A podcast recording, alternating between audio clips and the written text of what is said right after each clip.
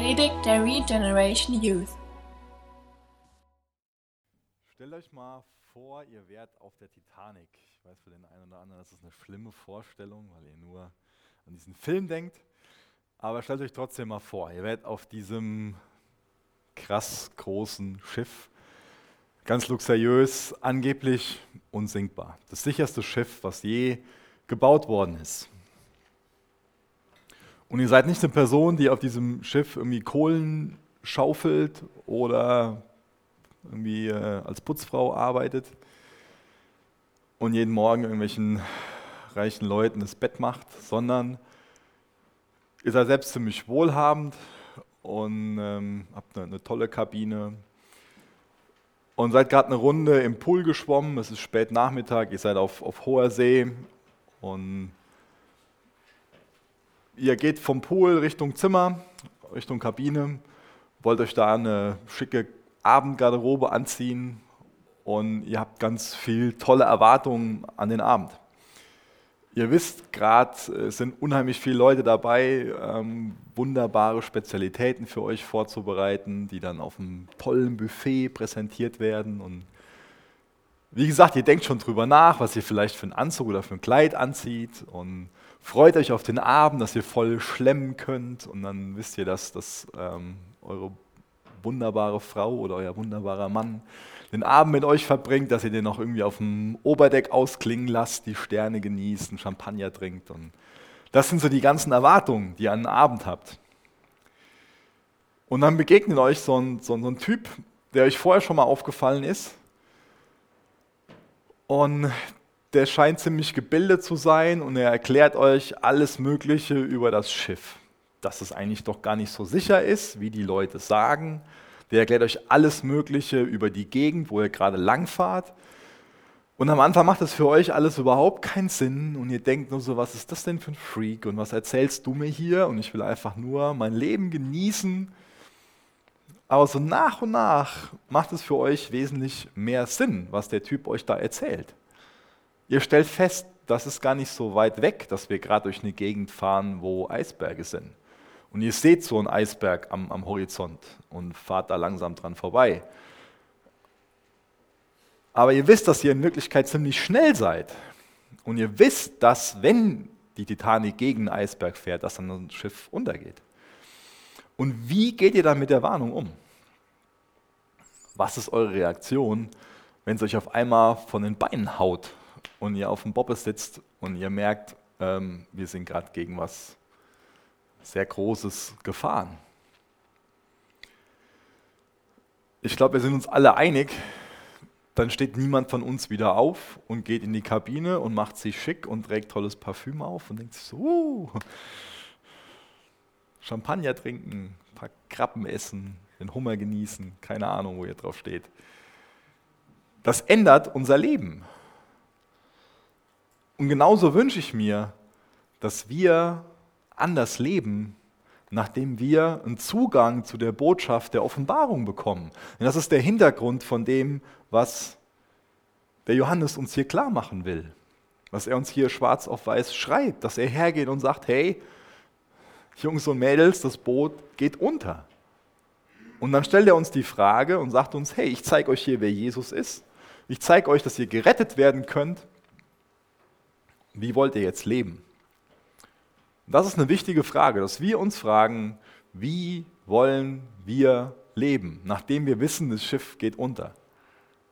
Ändert das die Art und Weise, wie wir leben? Das ist eine große Frage für mich. Ich habe beim letzten Mal in Kapitel 16 so am Ende vom Kapitel erwähnt, dass Babylon zerstört wird. Jetzt heute gucken wir uns Kapitel 17 und 18 an. Da sehen wir im Detail, wie Babylon zerstört wird und für was Babylon steht. Und dann in Kapitel 19 und 20, dann kommt Jesus wieder auf die Erde. Und dann 21 und 22, da gibt es dann nur noch die riesengroße Hochzeitsfeier. Das heißt, wir sehen immer mehr so das, das Licht am Ende vom, vom Tunnel, das Licht am Ende vom Gericht, das Licht am Ende vom Zorn Gottes. Und mir ist wichtig, dass wir nicht von, von diesen Sachen wegrennen und irgendwie so denken, so, ah, Zorn, das und das, sondern dass wir in dem Bewusstsein leben, der Johannes schreibt uns, weil er uns herausrufen will aus der Titanic, aus Babylon und uns sagen will, Gott will dich retten und dich gebrauchen, damit andere von dieser wunderbaren Wahrheit hören, dass Gott Menschen retten will. Und ich wünsche mir, dass wir auch dadurch ein Stück weit aus unseren romantischen Träumen gerissen werden und erleben, so ist das Leben. Und uns dann fragen, wie wollen wir leben, wenn das die Wahrheit ist? Wollen wir so verträumte, romantische Gedanken haben? Oder sagen wir, so ist das Leben und ich nutze mein Leben, um anderen von diesen Realitäten, von der Wahrheit weiterzusagen? Ihr könnt gerne mit mir aufschlagen, Offenbarung 17.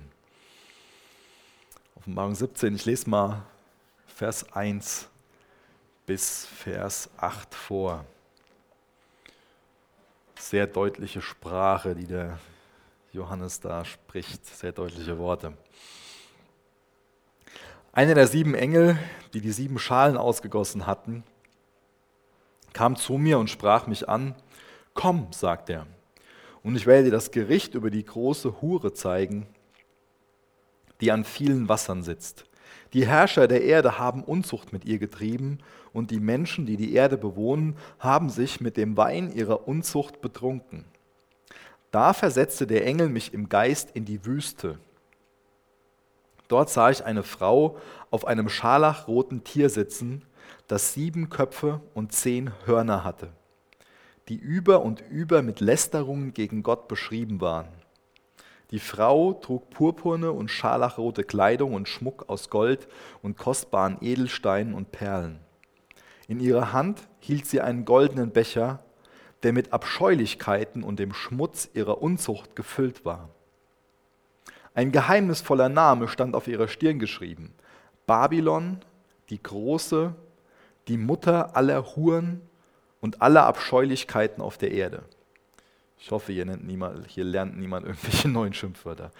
Ähm, ich konnte sehen, dass die Frau betrunken war vom Blut derer, die zu Gott gehören und sich zu Jesus bekannt hatten.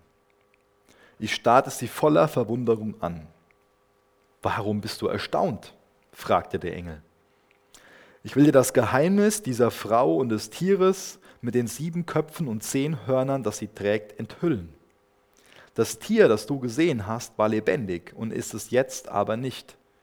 Aber bald wird es aus dem Abgrund heraufkommen und in die ewigen in die ewige Vernichtung gehen. Und die Menschen, die auf der Erde wohnen, deren Namen aber nicht seit Erschaffung der Welt im Buch des Lebens geschrieben stehen, werden über die Rückkehr dieses Tieres staunen, das gestorben war.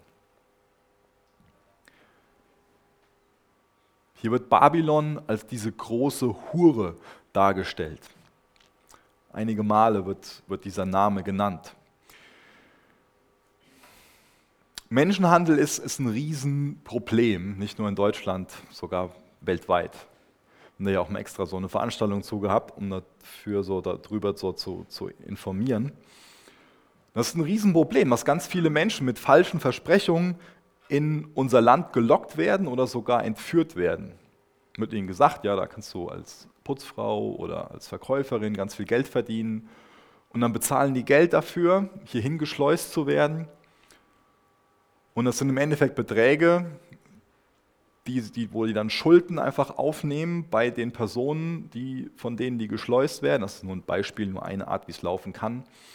Und dann kommen die in Deutschland an, kennen die Sprache nicht, kennen die Kultur nicht, kennen nur ihre Schleuser, sind einsam und dann bekommen die ganz viel Angst gemacht, ganz viel Druck wird ausgeübt, werden vergewaltigt, viel läuft auch mit, mit, mit Drogen und dann wird von ihnen gefordert, dass sie das Geld wieder zurück bezahlen. Und sie haben ja hier nicht irgendwie dann, dann einen Job. Und dann werden sie dazu gezwungen, auf die Straße zu gehen, dort anzuschaffen. Und obwohl sie relativ viel Geld damit machen, bekommen sie vorgeheuchelt, dass das, was sie an Schuld haben, eigentlich nie abbezahlen können. Sie haben nicht ihren Pass dabei, der ist ihnen weggenommen worden von, von denen, von den, ich nenne es mal Kidnappern. Das ist eine Art und Weise, wie ganz, ganz, ganz, ganz, ganz, ganz viele Prostituierte gezwungen werden, in Deutschland so für ihren Lebensunterhalt zu sorgen.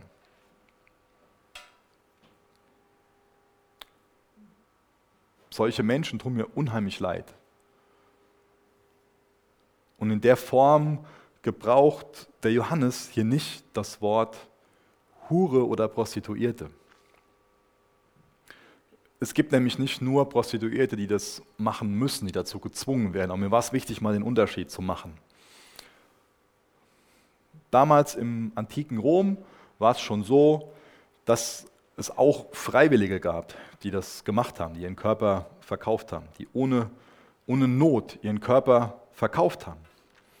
Einfach entdeckt, dass man auf die Art und Weise einfach, nicht einfach, aber für sie auf den ersten Gedanken einfach an Geld kommt, schneller an Geld kommt.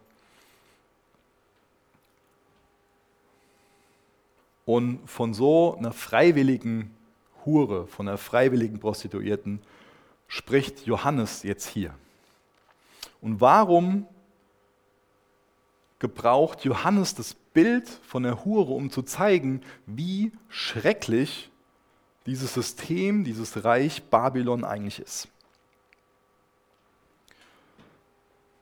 Ich finde ganz, an ganz, ganz, ganz, ganz vielen Stellen die Bildersprache der Bibel total faszinierend. Was für ein Bild sehen wir ganz am Anfang der Bibel? In 1. Mose 2 sehen wir, dass eine reine Braut in einem wunderbaren Garten ist. Und was für ein Bild sehen wir jetzt ganz am Ende der Geschichte? Ganz am Ende der Schöpfung in der Art und Weise, wie, wie, wie wir sie kennen. Da ist nicht mehr das Bild von einer reinen Braut in einem wunderbaren Garten Eden, sondern da sehen wir diese unzüchtige Prostituierte in der Wüste. Das ist die Bildersprache der, der Bibel. In der Bibel geht es ganz oft um dieses Bild Braut und Bräutigam. Wir werden ganz oft aufgefordert, oder wir bekommen ganz oft gesagt, dass wir als Christen die Braut Jesu Christi sind. Und wir werden aufgefordert durch dieses Bild, dass wir heilig leben sollen, dass wir gerecht leben sollen dass wir unserem Bräutigam Jesus treu sein sollen. Dass wir uns ihm treu präsentieren sollen, treu auf ihn warten sollen. Und ich habe das eben schon erwähnt, ein paar Kapitel später, da lesen wir davon, dass die Hochzeit des Lammes geschehen wird. Das ist ja unsere, unsere Hoffnung. So fängt ja das Leben in der glückseligen Ewigkeit mit Jesus an dass er uns als seine Braut heiratet und dann eine riesengroße Hochzeit gefeiert wird. Und wisst ihr was? Der Teufel kann sich nichts Neues irgendwie ausdenken. Was der Teufel macht, ist, dass der ganz viele Sachen einfach faked, dass er die fälscht.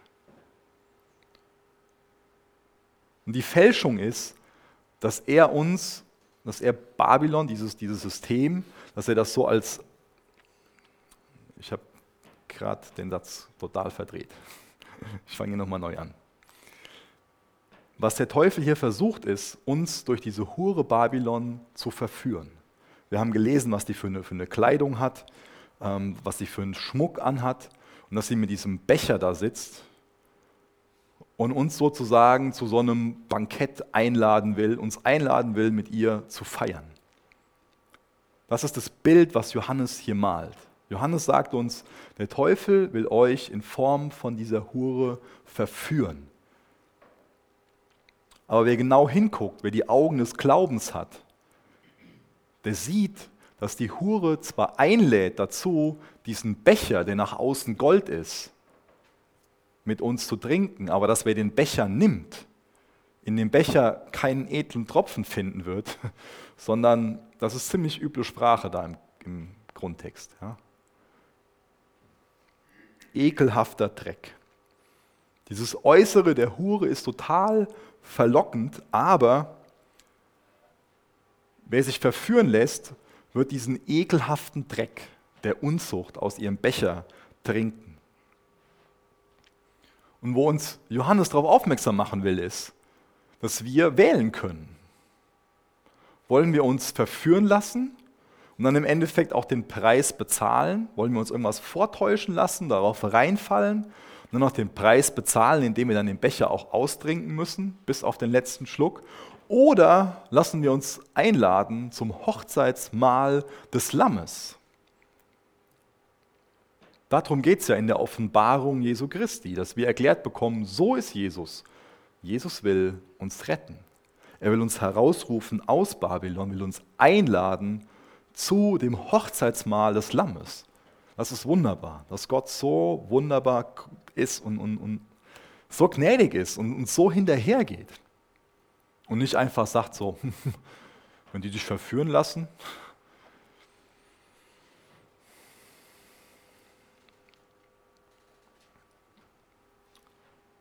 Sehr oft in der Bibel kommt dieses Bild vor von Jabe und seiner Braut. Das ist eines, für mich eines der schönsten Bilder im Alten Testament.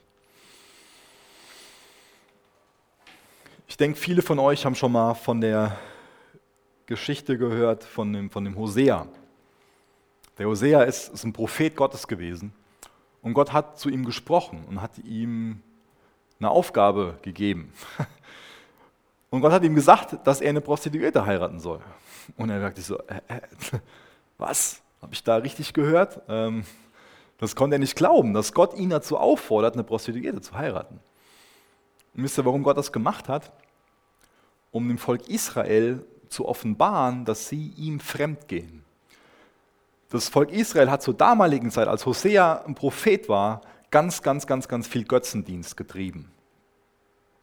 Und dass Babylon hier als, als Hure gezeigt wird, hat nicht nur ein starkes sexuelles Element, sondern steht allgemein dafür, dass wir zum Götzendienst verführt werden. Wir sind dazu geschaffen, die Braut Jesu zu sein, ihn anzubeten, ihn zu verherrlichen, ihn toll zu finden, auf ihn als Bräutigam zu warten, nach, nach seinem Wunsch, nach seinem Willen zu leben.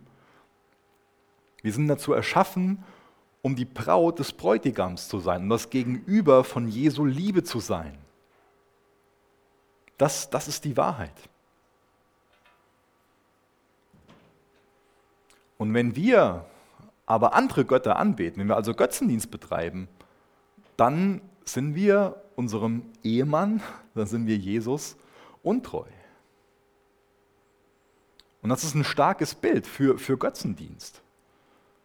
Dass wir untreu sind, indem, dass wir Jesus untreu sind, indem wir unser, unser Herz, unsere Wünsche, unser Verlangen, unsere Begeisterung, unsere Freude, unsere Befriedigung in anderen Dingen suchen und erwarten. Indem wir andere Dinge mehr wertschätzen als, als ihn. Das sind ganz starke Bilder. Eine Sache, wie diese Hure Babylon versucht uns zu locken, ist, indem sie uns Luxus und Reichtum verspricht. Und das ist immer wieder wichtig für mich, das zu betonen. Luxus und Reichtum sind nicht in sich selbst böse.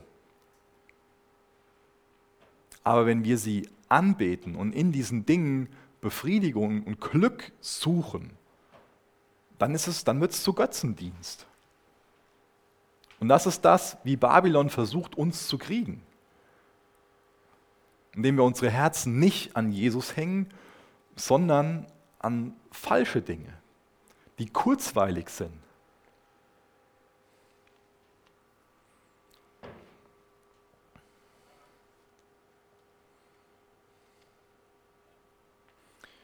Wer ist jetzt diese Hure? Wer ist Babylon die Große? Und da gibt es ganz verschiedene Perspektiven drauf. Vielleicht könnt ihr mal die PowerPoint weitermachen. Ähm, und zwar gibt es auf die ganze Offenbarung ganz verschiedene Perspektiven. Und zwar ist die erste, die nennt man, ihr müsst euch die Worte nicht merken. Es sind noch nur vier komplizierte Worte. Ich erkläre das dann ganz kurz und dann ist das gleich vorbei. Aber ich glaube, das hilft uns sehr, da so ein, so ein, Bild aufzubauen. Das war jetzt nicht besonders charmant angekündigt, gell? Ja, naja. Aber jetzt habe ich zumindest eure Aufmerksamkeit wieder, das ist cool.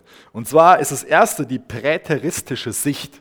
Und zwar ist es der Glaube, dass sich die Offenbarung bereits erfüllt hat. Das ist so die, die, die Perspektive auf die Offenbarung. Zu der Zeit, wo der Johannes die bekommen hat, war das noch futuristisch zu sehen, war das noch was Zukünftiges, aber mittlerweile hat sich die Offenbarung bereits erfüllt. Es gibt Christen, die das, die das glauben. Und laut der Sicht wäre Babylon das römische Reich. Wie gesagt, mir geht es nur mal darum, diese vier Sichten nebeneinander zu stellen. Das war diese präteristische Sicht. Die Offenbarung hat sich bereits komplett erfüllt. Dann gibt es eine historistische Sicht, und zwar ist das die Sicht, dass sich die Offenbarung zu gewissen Teilen schon erfüllt hat, dass sie sich in verschiedenen Phasen der Geschichte schon erfüllt hat und dass sich andere Dinge noch erfüllen werden. Und laut den Auslegern, die die Sicht vertreten, wäre dann Babylon die römisch-katholische Kirche. Die nächste Sicht ist die futuristische Sicht. Das ist das, ähm, was, was wir lehren. Ähm, ist, das, ähm, ist die Ansicht, dass die Offenbarung sich in der Zukunft erfüllt. In der ganzen Fülle. Und das heißt, wir gehen davon aus, dass Babylon, dass das ähm, noch ansteht. Das heißt, dass es ein bedeutendes Reich oder eine bedeutende Kultur während dieser siebenjährigen Drangsalzzeit sein wird. Und dann gibt es außerdem noch die idealistische Sicht. Das heißt, es gibt Leute, die sagen, die Offenbarung ist für alle Zeiten und ähm, das beschreibt einfach nichts Konkretes, Babylon, sondern das beschreibt einfach böse Reiche im Laufe der Zeit. Und ich habe das schon gesagt, für mich macht es am allermeisten Sinn, die Offenbarung futuristisch zu sehen, zu sagen, dass die Dinge sich noch erfüllen aber wir haben auch zum Beispiel diese, diese sieben Briefe gelesen, ganz am Anfang, die sieben Briefe von Jesus an sieben Gemeinden und haben da gemerkt, die Briefe sind immer relevant für uns. Und es wird immer verschiedene Gemeinden geben, die eher Philadelphia sind oder die eher Laodicea sind. Das heißt, die Offenbarung ist schon was, was sich in der Zukunft vollkommen erfüllt, aber wo wir jetzt schon einen großen Nutzen draus haben, indem wir zum einen Jesus kennenlernen als derjenige, der er ist, und indem wir auf der anderen Seite aber auch schon auf Dinge aufmerksam gemacht werden, auf Taktiken des Teufels, jetzt hier in Bezug auf Babylon, wo wir jetzt schon Systeme erkennen können, die babylonisch sind. Und deswegen ist es für uns wichtig, wo ist denn in unserem Zeitalter so ein babylonisches System? In was für einem Sinn ist denn unsere Gesellschaft, unsere Kultur babylonisch? Wir sollten da vieles auch als, als Warnung sehen und dadurch auf der Hut sein. Und ich habe eben schon so ein bisschen erklärt, mit welchen Trümpfen uns diese Hure locken will, verführen will. Und wir sehen das gleich im Text noch, dass andere Dinge da auch noch benannt werden. Ähm, und da gehe ich gleich nochmal drauf ein, besonders im nächsten Kapitel. Aber zuallererst mal der Rest von dem Kapitel, Vers 9 bis Vers 9 bis Vers 18. Hier ist Weisheit nötig und Verstand. Die sieben Köpfe des Tieres stehen für die sieben Berge, auf denen die Frau sitzt, und sie stehen auch für sieben Könige. Fünf Könige sind bereits gefallen, der sechste herrscht jetzt und der siebte wird noch kommen. Aber seine Herrschaft wird nur kurz sein. Das scharlachrote Tier, das lebendig war und dann starb, ist der achte König. Er ist wie die anderen Könige und auch er wird in sein Verderben rennen. Seine zehn Hörner sind zehn Könige, die noch nicht an die Macht gekommen sind. Sie werden für eine Stunde königliche Macht erhalten, um mit dem Tier zu regieren. Sie werden sich einigen, um ihre Macht und Gewalt abzutreten. Gemeinsam werden sie gegen das Lamm Krieg führen, aber das Lamm wird sie besiegen, weil es Herr über alle Herren und König über alle Könige ist. Und die, die zu ihm gehören, werden die Berufenen und die Auserwählten und die Treuen genannt. Und der Engel sagte zu mir, die Wasser, an denen die Hure sitzt, sind Scharen von Menschen aus allen Völkern und Sprachen. Das scharlachrote Tier und seine zehn Hörner, welche für zehn Könige stehen, die mit ihm herrschen werden, hassen die Hure. Sie werden sie verwüsten, sie entkleiden, ihr Fleisch essen und ihre Reste im Feuer verbrennen. Denn Gott hat ihnen einen Plan eingegeben, der sie zu Werkzeugen seiner Absicht macht. Sie werden vereinbaren, ihre Vollmacht an das scharlachrote Tier abzutreten, bis sich Gottes Worte erfüllt haben. Und die Frau die du gesehen hast, steht für die große Stadt, die über die Könige der Erde herrscht. Uns wurde jetzt hier in dem 17. Kapitel Babylon als diese große Hure dargestellt. Und wir haben jetzt hier am Ende von dem Kapitel gelesen, dass Babylon in Form von dieser Hure, von dieser Frau, ich nenne es vergeht, zerstört wird. Und das finde ich sehr interessant. Das haben wir ja in Vers 16 gelesen, dass sich das Böse gegenseitig zerstört. Da ist eine unheilige Allianz gewesen, da waren nur die eigenen Interessen im Fokus. Und so eine unheilige Allianz ist immer eine ganz unsichere Allianz. Und das Böse zerstört sich gegenseitig. Aber was für Hinweise auf Babylon bekommen wir durch den Text? Ganz am Anfang haben wir diesen Königen gelesen und von diesen Hörnern. Und ähm, ich gehe davon aus, dass, dass es am meisten Sinn macht, es wie folgt auszulegen. Und zwar zu dem Zeitpunkt, wo der Text geschrieben worden ist, da sind bereits fünf Königreiche gefallen. Das heißt, wir haben ja da gelesen in Vers 10, fünf Könige sind bereits gefallen. Das heißt, es kann stehen für das ägyptische Reich, für das assyrische Reich, Babylonien, Medo-Persien und auch für Griechenland. Und dann ist noch dieser Satz herrscht jetzt oder diese zwei Worte und das steht für das römische Reich. Und dann kommt ein siebtes Reich, was noch kommen wird. Und da denken viele Bibellehrer, was für mich auch Sinn macht, dass das ein Wiederauferstandenes oder nicht ein Wiederauferstandenes, ein Wiedererstarktes, ein neues römisches Reich sein wird. Warum? Wir haben von, diesen, von, der, ähm, von, von dieser Hure gelesen, die auf diesen sieben Hügeln sitzt an den Wassern und so. Und für die damaligen Leser war das klar, dass die Stadt der sieben Hügel Rom ist oder auch die Stadt der sieben Berge genannt. Und deswegen ähm, kann man davon ausgehen, durch, durch den Text, den wir gerade gelesen haben, wenn die, mit diesen sieben Hügeln Rom gemeint ist, dass das dann auch wieder sinnbildlich für ein wiedererstarktes römisches Reich steht. Und dann haben wir von diesen zehn Hörnern oder zehn Königen gelesen. Und wer das ist, kann man nicht mit Gewissheit sagen. Es wäre jetzt natürlich einfach, wenn die Europäische Union aus zehn Ländern bestehen würde. Dann wären wir uns alle schnell einig und könnten sagen, ah, die EU, und da weist ja auch vieles auf ein quasi römisches Reich hin. Ähm, und das sind jetzt diese zehn, diese zehn äh, es ist jetzt die Merkel und der Hollande und, und der und der und der. Das sind die zehn. Ähm, aber wir wissen, das sind mehr als zehn. Das heißt, wir können nicht mit Gewissheit sagen, welche zehn Könige oder welche zehn, ich nenne es mal Machthaber, das dann sein werden. Das wären jetzt Spekulationen, das kann hier und da mal spannend sein, aber ist die Frage, wo das hinführt. aber das Wichtigste in dem Abschnitt steht für mich in Vers 17, denn Gott hat ihnen einen Plan eingegeben. Wisst ihr, die, die, diese Reiche, da sehen wir ein Kommen und Gehen. Und das sehen wir nachher aber, dass dieses eine Reich besonders mächtig und kraftvoll aussieht. Das sieht so aus, als ob es die ganze Welt beherrschen kann und, und nie untergehen wird. Aber wir sehen auch hier wieder immer unterstrichen, dass Gott souverän ist.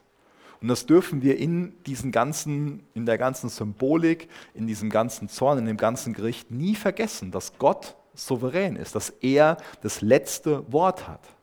Wir haben jetzt hier eben gesehen, was, was die Hure Babylon für eine Macht auch hat, für eine Anziehungskraft hat.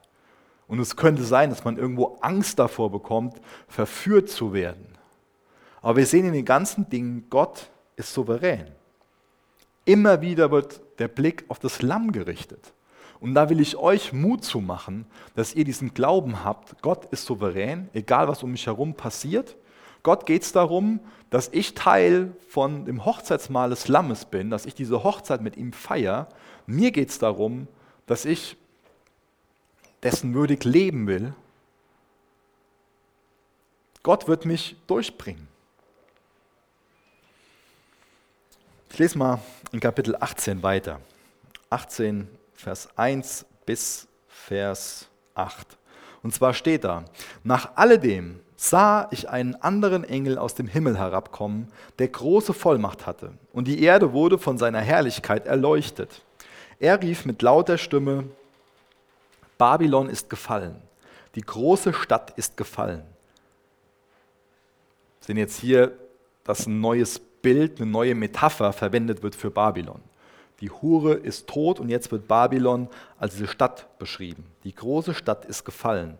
Sie ist zum Schlupfwinkel von Dämonen und unreinen Geistern geworden, zum Nest für unreine Vögel und zur Zuflucht für die unreinen und verhassten Tiere. Denn alle Völker haben vom Wein ihres Zorns und ihrer Unzucht getrunken. Die Herrscher der Welt haben Unzucht mit ihr getrieben. Und die Händler der Erde sind durch ihren Wohlstand reich geworden. Dann hörte ich eine andere Stimme aus dem Himmel rufen. Komm fort von ihr, mein Volk. Komm fort von ihr, mein Volk. Beteiligt euch nicht an ihren Sünden, sonst werdet ihr mit ihr bestraft. Denn ihre Sünden türmen sich bis zum Himmel. Und Gott wird sie bald für ihre ungerechten Taten bestrafen. Vergeltet ihr, was sie eurem Volk angetan hat, straft sie doppelt für ihre bösen Taten.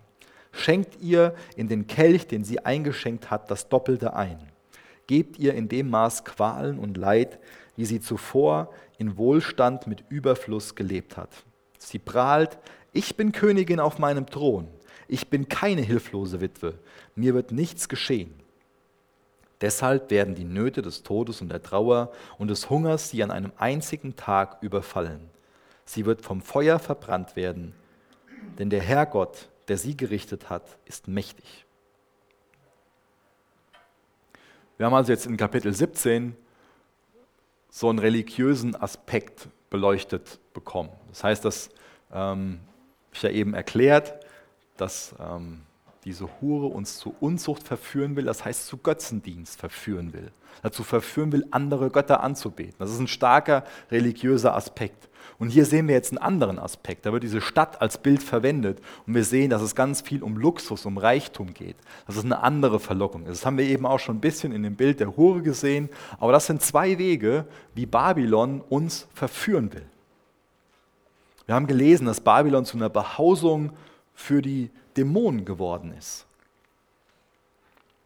Wir Menschen haben den Auftrag bekommen, können wir auch in 1. Mose ganz am Anfang nachlesen, dass wir den Garten Eden pflegen sollen, dass wir die Schöpfung bebauen sollen. Und dann haben wir Städte gebaut, haben geforscht und gemacht. Und wir bekommen jetzt dieses Bild von dieser riesengroßen Stadt gezeigt, wo einfach vieles voneinander abhängig ist. Ein riesengroßes System mit, mit Infrastruktur, mit, mit Ärzten, mit Krankenhäusern, mit Schulen, eine Riesenstadt, wo man nur irgendwo staunen kann, was der Mensch schaffen kann. Und ich musste, als ich das gelesen habe, auch an Babel denken, an den Turmbau zu Babel denken, wo wir auch in dieser Geschichte davon lesen können, wozu wir Menschen fähig sind, wenn wir eine Einheit bilden. Es ist krass, wozu der Mensch fähig ist, im positiven Sinn, aber auch im negativen Sinn. Wir sind zu viel Schande fähig und wenn wir eine Einheit bilden, sind wir auch zu viel Gutem fähig.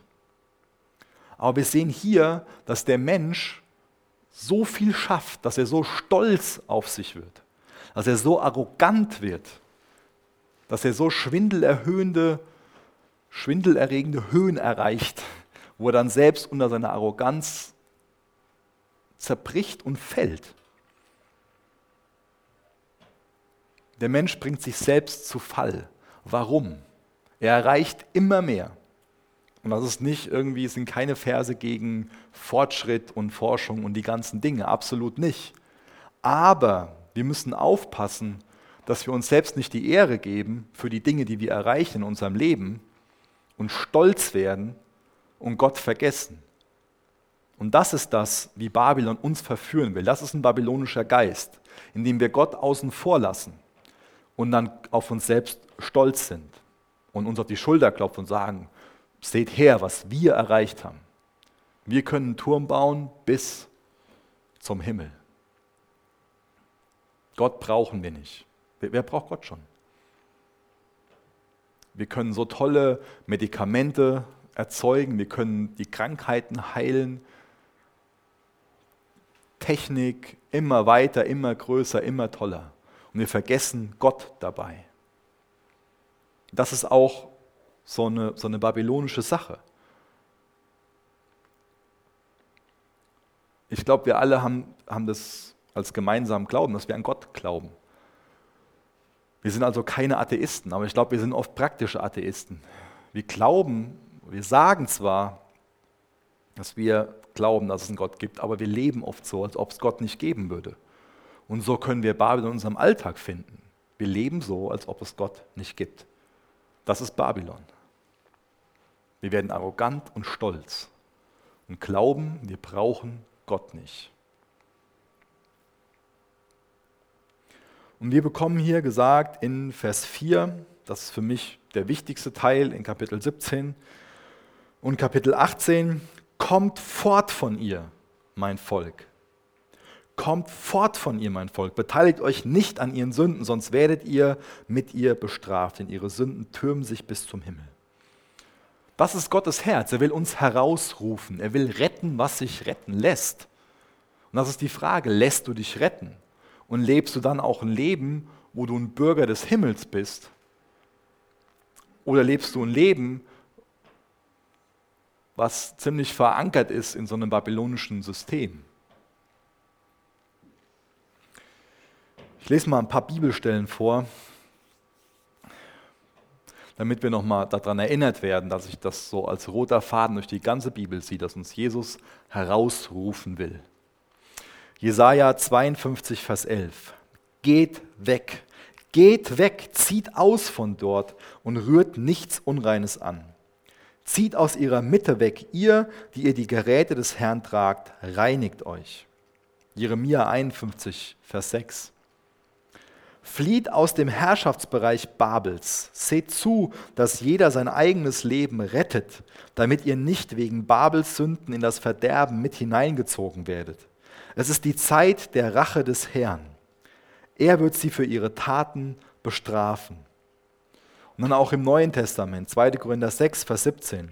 Deshalb verlasst sie und trennt euch von ihnen, spricht der Herr. Rührt ihre unreinen Dinge nicht an ich werde euch mit offenen Armen aufnehmen. Ich werde euch mit offenen Armen aufnehmen. 1. Johannes 2, Vers 15. Hört auf, diese Welt und das, was sie euch anbietet, zu lieben. Denn wer die Welt liebt, zeigt, dass die Liebe des Vaters nicht in ihm ist. Denn die Welt kennt nur das Verlangen nach körperlicher Befriedigung, die Gier nach allem, was unsere Augen sehen und den Stolz auf unseren Besitz. Dies ist alles nicht vom Vater, sondern kommt von der Welt. Doch diese Welt vergeht mit all ihren Verlockungen. Aber wer den Willen Gottes tut, wird in Ewigkeit leben. Wir werden immer wieder herausgerufen. Was bedeutet das? Wir können als Christ so in zwei Extremen leben. Das heißt, wir können also die Frage stellen, ob das herausgerufen bedeutet, dass wir so abgesondert in der Wüste leben sollen. Oder wir können auf der anderen Seite das einfach nur betonen, dass wir in der Welt sein müssen, um Jünger zu machen. Ich glaube, dass die Wahrheit da liegt, dass wir in der Welt sind, aber nicht von der Welt. Wir sind dazu berufen, als reife Christen zu leben. Jesus will, dass wir Wachstum haben im Glauben, dass wir reif sind. Ich habe jetzt kein Thermometer mitgebracht, aber ihr alle wisst, was sowas ist. Man kann da drauf gucken und sieht dann, so und so viel Grad ist. Man muss sich vorstellen, dass es hier vorne an der Wand hängt und dann wird das jetzt wahrscheinlich zeigen, dass wir hier so 21 oder 22 Grad drin haben, circa.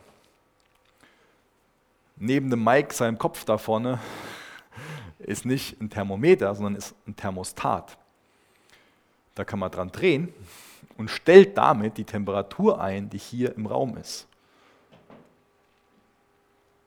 Und lass das Beispiel jetzt mal auf uns als Christ anwenden. Wenn wir jetzt neu in den Raum kommen, gehören wir zu, wir zu der Sorte Mensch, die schnell die Temperatur einfach nur anzeigt, annimmt, die im Raum ist? Sind wir da wie so ein Chamäleon, nenne ich es mal, was sich einfach angleicht. Heute Abend können wir schön singen, fromm sein, Halleluja. Und dann gehen wir gleich raus irgendwo auf eine Party. Nicht alle Partys sind schlecht, nein, auf keinen Fall. Aber lass mal im Bild bleiben. Wir gehen dahin und da packt ein Kumpel ein bisschen Gras aus und dann ziehen wir auch mal dran und wir trinken ein bisschen viel und das und das. Ihr wisst, wo ich darauf hinaus will. Wir schwimmen so mit dem Strom. Das sind wir so ein Thermometer. Oder sind wir so ein Thermostat? Verändern wir das Klima, wenn wir da hinkommen? Wenn ich mir das Leben von Jesus angucke, dann ist Jesus so ein Thermostat gewesen. Jesus hat nicht gesagt so, ich darf mich nicht verunreinigen, indem ich an einem Tisch sitze mit Prostituierten und Zöllnern. Das darf ich ja nicht machen. Können ja das schlechte Karma von denen überspringen. Das hat Jesus nicht gemacht. Jesus ist nicht in die Wüste geflohen, sondern Jesus hat sich mit den Sündern, mit den Zöllnern, mit den Prostituierten an einen Tisch gesetzt.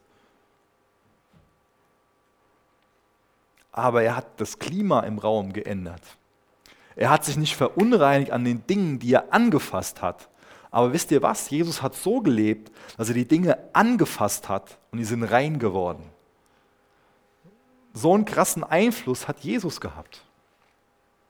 Und ich wünsche mir, dass wir reifen als Christen und viel mehr von so einem Thermometer zu so einem Thermostat werden. Das ist unsere Berufung, die wir haben. Das heißt, abgesondert zu sein, herausgerufen zu sein, heilig zu sein, bedeutet natürlich von was weggerufen zu sein, aber es bedeutet nicht, dass wir uns isolieren und keine nichtchristlichen Freunde haben, aus der Welt fliehen und so weiter, sondern es bedeutet, dass wir in der Welt leben, aber nicht von der Welt sind, sondern abgesondert für Gottes Zwecke sind. Und das dürfen wir bei dem ganzen Heiligungsgedanken nie vergessen. Es geht nicht nur darum, zu wissen, was man nicht machen soll, sondern es geht darum, sich zu was rufen zu lassen, nämlich für Gottes Zwecke zu leben und nicht nur sich gewissen Dingen enthalten. Das ist ein ganz wichtiger Gedanke.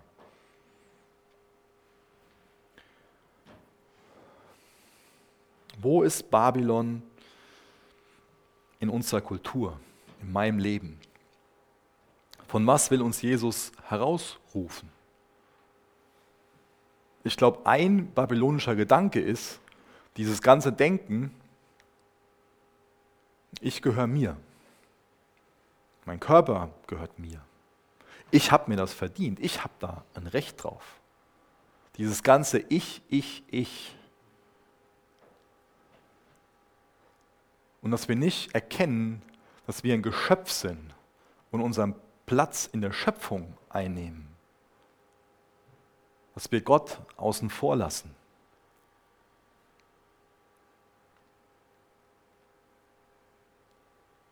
Ich kann ruhig Sex vor der Ehe haben. Da habe ich doch ein Recht zu. Das sind meine Bedürfnisse. Ich glaube, wir sind eine Generation, die, die mit Bedürfnissen ein riesengroßes Problem hat. Dass wir immer der Auffassung sind, was wir uns gerade wünschen, das können wir uns nehmen, jetzt, sofort. Was kann Gott mir schon dazu sagen? Gott hat ja gerade nicht das Bedürfnis, was ich habe. Er ist selbstgenügsam. Tu dir einen Gefallen, nimm deine Bedürfnisse nicht zu ernst. Lass dich nicht von deinen Wünschen leiten. Und glaub bloß nicht diesen babylonischen Gedanken, dass du das Recht hast, jeden Wunsch sofort erfüllt zu bekommen. Das ist komplettes babylonisches Denken. Ich habe ein Recht dazu, jeden Wunsch sofort erfüllt zu bekommen. Ich bin der Nabel der Welt. Alles dreht sich um mich. Natürlich ist es auch babylonisch, sein Herz einfach an andere Dinge zu hängen. Da ist eine verführerische Hure. Die macht uns was vor, die hat sich nett an. Die hat was zu bieten. Und die lockt uns mit Reichtum, mit, mit allen möglichen Dingen. Und es ist so schlimm, dass viel zu viele Christen nur fürs Wochenende leben oder nur für den nächsten Kick, für das nächste Event, nur für den nächsten Urlaub. Und nicht jeden Tag leben wollen zur Ehre Gottes. Auch das ist ein babylonisches Leben. Es ist ein babylonisches Leben, zu denken, Hauptsache, ich habe mehr Geld. Es ist so ein riesengroßes Drama, wie, gerade wie, wie viele Männer ihre Familien und auch ihren Dienst in der Gemeinde auf dem Opferaltar ihre Karriere irgendwo darbringen. Das ist ein Riesendrama. Das ist auch ein babylonisches Denken. Hauptsache mehr Geld. Hauptsache, ich habe mehr Geld. Ob ich dann nachher dann mehr arbeiten muss, mein Kopf nur noch voll ist damit, ich keine Zeit mehr für meine Familie habe, ich keine Zeit mehr dafür habe, mich in der Gemeinde einzubringen, meine Frau, meine Kinder daran erinnern muss, dass ich ihr Papa bin, das ist alles egal, aber Hauptsache, ich habe mehr Geld. Deswegen, was ist dein Ziel? Wo hängst du dein Herz dran? Gehst du her und sagst, Hauptsache, Hauptsache, ich liebe Jesus? Oder sagst du, Hauptsache, mehr Geld? Lass dich nicht locken irgendwo, lass dich nicht verführen zu, zu so einem Götzendienst dass du dein Herz an Dinge hängst, wie den nächsten Urlaub oder andere Dinge, wo du sagst, wenn ich das nur habe, dann geht es mir wieder besser. Dann geht es mir gut, wenn ich das habe. Das ist, das ist Götzendienst, das ist Götzenanbetung, wenn wir meinen, durch irgendwas anderes als Jesus zufrieden zu werden. Ich lese mal den Rest vom Kapitel, Vers 9.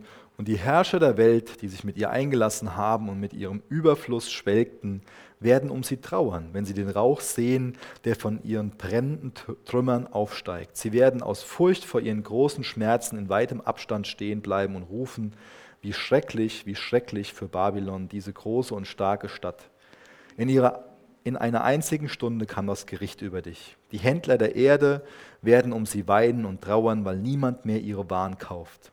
Sie kaufte große Mengen Gold, Silber, Edelsteine, Perlen, feines Leinen, Purpur, Seide, scharlachroten Stoff, alle Arten von Duftholz, Gegenstände aus Elfenbein, Gegenstände aus kostbarem Holz, Erz, Eisen, Marmor.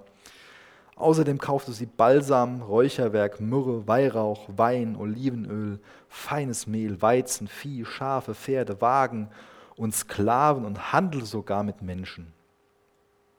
All diese Reichtümer, die du so liebtest, sind verschwunden, rufen sie.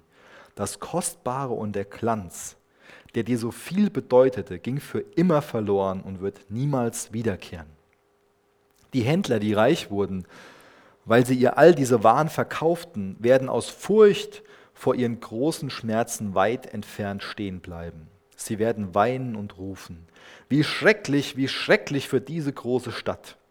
Sie war schön wie eine Frau, die in feinstes Leinen aus Purpur und Scharlach gekleidet und mit Gold und kostbaren Steinen und Perlen geschmückt ist. Und in einer einzigen Stunde ist der gesamte Reichtum der Stadt verschwunden. Und jeder Steuermann und Kapitän der Handelsschiffe und all ihre Matrosen blieben weit entfernt stehen. Sie weinten, als sie den Rauch aufsteigen sahen und sagten, welche Stadt auf der ganzen Welt war so großartig wie diese? Und sie streuten Staub auf ihre Köpfe und ihre Trauer, um ihrer Trauer Ausdruck zu verleihen und sagten, wie schrecklich, wie schrecklich für diese große Stadt. Durch ihren großen Reichtum hat sie uns alle, die wir Schiffe auf dem Meer haben, reich gemacht. Und nun ist alles in einer Stunde verwüstet worden. Aber du, Himmel, freue dich über ihr Schicksal. Und alle, die zu ihr gehört, und ihr Apostel und ihr Propheten sollt euch freuen, denn Gott hat sie um euretwillen gerichtet. Dann hob ein mächtiger Engel einen Felsbrocken auf, der so groß war wie ein Mühlstein. Er warf ihn ins Meer und rief, Babylon, die große Stadt, wird so gewaltsam wie dieser Felsbrocken hinabgestürzt werden und für immer verschwinden. Nie wieder wird man in dir den Klang von Hafen, Liedern, Flöten oder Posaunen hören. Es wird kein Handwerk und keine Kunst mehr geben und kein Mühlstein wird mehr malen. Keine Lampe wird deine finsteren Nächte erhellen und die fröhlichen Stimmen von Braut und Bräutigam wird man nicht mehr vernehmen. Das alles wird geschehen, weil deine Händler die Großen der Erde waren und weil die Völker durch deine Zauberei verführt wurden. In den großen, in den Straßen Babylons wurde das Blut der Propheten vergossen und das Blut derer, die zu Gott gehörten. Sie war es, die überall an der Welt Gottes Volk, in der Welt Gottes Volk umbrachte. ich glaube, ich bin da so circa zehn Jahre alt gewesen, als im Nachbar, in der Nachbarstadt, so fünf Kilometer von uns, eine Fabrik abgebrannt ist. Und es war relativ spät am Abend, es war trotzdem sehr hell. Und es hat furchtbar gestunken, weil da ganz viel Plastik verbrannt ist. Und ich glaube, das, was ich da gesehen und gerochen habe, äh, das muss man wahrscheinlich mal 100.000 nehmen oder so, ähm, um sich das vorzustellen, was da im Text beschrieben ist. Wir haben da gelesen, dass alles zusammenbricht. Der Mensch schafft ein Gebilde, was, was er verehrt, wo er stolz auf sich ist, was er, was er bejubelt, wo er sich selbst auf die Schultern klopft und sagt, oh, was haben wir geschaffen? Wie toll sind wir Menschen? Und diese ganze Arroganz, die kommt zum Einsturz. Man, wir haben da gelesen, was da für kostbare Dinge waren. Und wir lesen von vielen kostbaren Dingen nachher wieder in Kapitel 21. Das heißt, der Johannes sagt nicht, diese Perlen, das Gold, das ist alles böse. Nein. Aber wir haben da in Vers 14 gelesen, dass das für die Sehnsüchte der Seele steht. Nicht, dass es für die Sehnsüchte der Seele steht, sondern dass dass, dass diese Dinge Sehn, den Sehnsüchten unserer Seele entsprechen. Das Problem war nicht, dass es da Gold gab und Luxus gab. Das Problem war, dass die Menschen sich selbst dafür gerühmt haben und ihr Herz daran gehangen haben. Dass sie gedacht haben, wir essen die Früchte Babylons und dadurch sind wir zufrieden. Dadurch sind wir glücklich. Das wird unsere Seele zufriedenstellen. Und das ist eine wichtige Frage an, an uns. An was hängen wir unser Herz? Hängen wir unser Herz an die Früchte Babylons oder hängen wir unser Herz an die Früchte des Geistes? An Jesusmäßigen Charakter? Hängen wir unser Herz an Jesus und sagen ihm, du sollst in meinem Leben wirken? Oder lassen wir Gott außen vor? Das ist eine wichtige Frage, die wir uns heute Abend gestellt haben, ob wir uns herausrufen lassen. Und das soll auch der letzte Gedanke für heute Abend sein. Lässt du dich herausrufen? Erkennst du diese riesengroße Gnade Gottes, dass er uns herausrufen will aus dem babylonischen Denken, aus dem babylonischen System, dass er uns heraus retten will, uns einladen will, sein Reich nach seinen Gedanken, nach einem biblischen Denken zu bauen? Jesus, du bist so wunderbar, dass du uns warnst, dass du uns vor Augen führst, dass da so eine Stadt ist, dass da so eine Hure ist, die uns verführen will.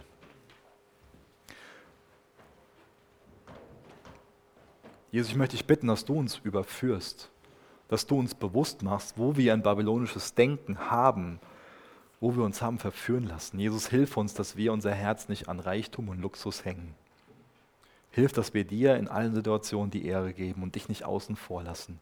Verhinder es, dass wir als praktische Atheisten leben, Herr.